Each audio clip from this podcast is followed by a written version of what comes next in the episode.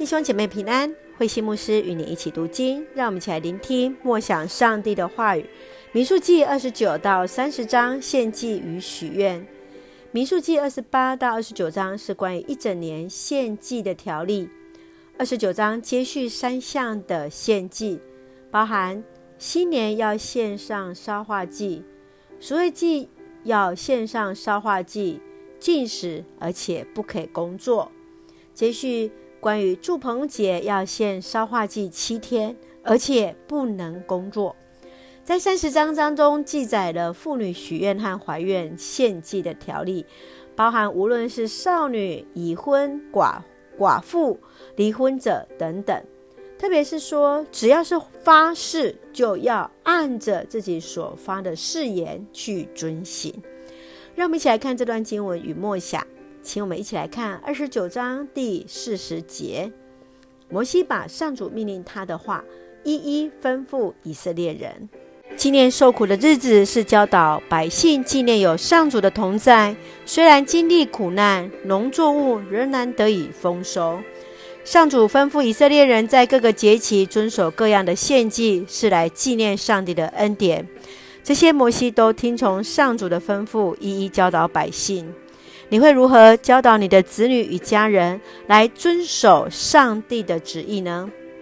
接续，让我们来看第三十章第二节：有人向上主许愿或是发誓守戒，都不可失信，一定要照着他所说的去做。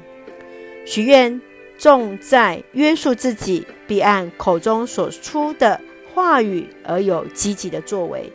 许愿是积极向上主承诺自己要做些什么。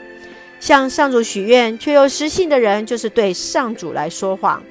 人们往往为了取信于人，而用发誓的方式来表明自己的立场。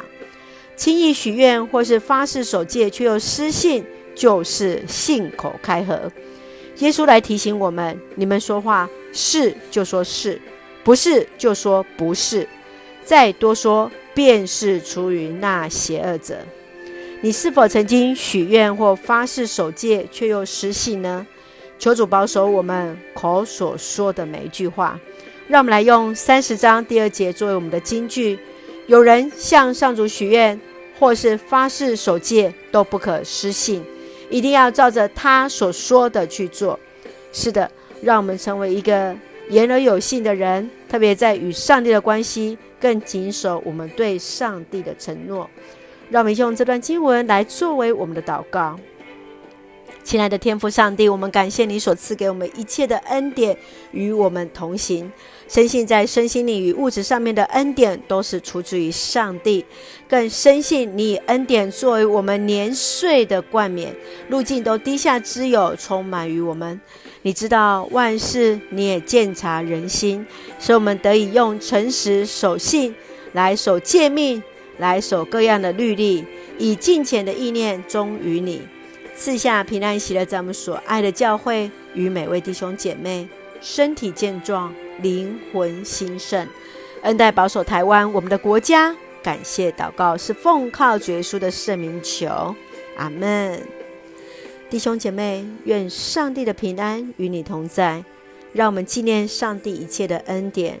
让我们谨慎我们所说的每一句话，是我们所说的话，我们就来遵守。感谢主，上帝与你同在，大家平安。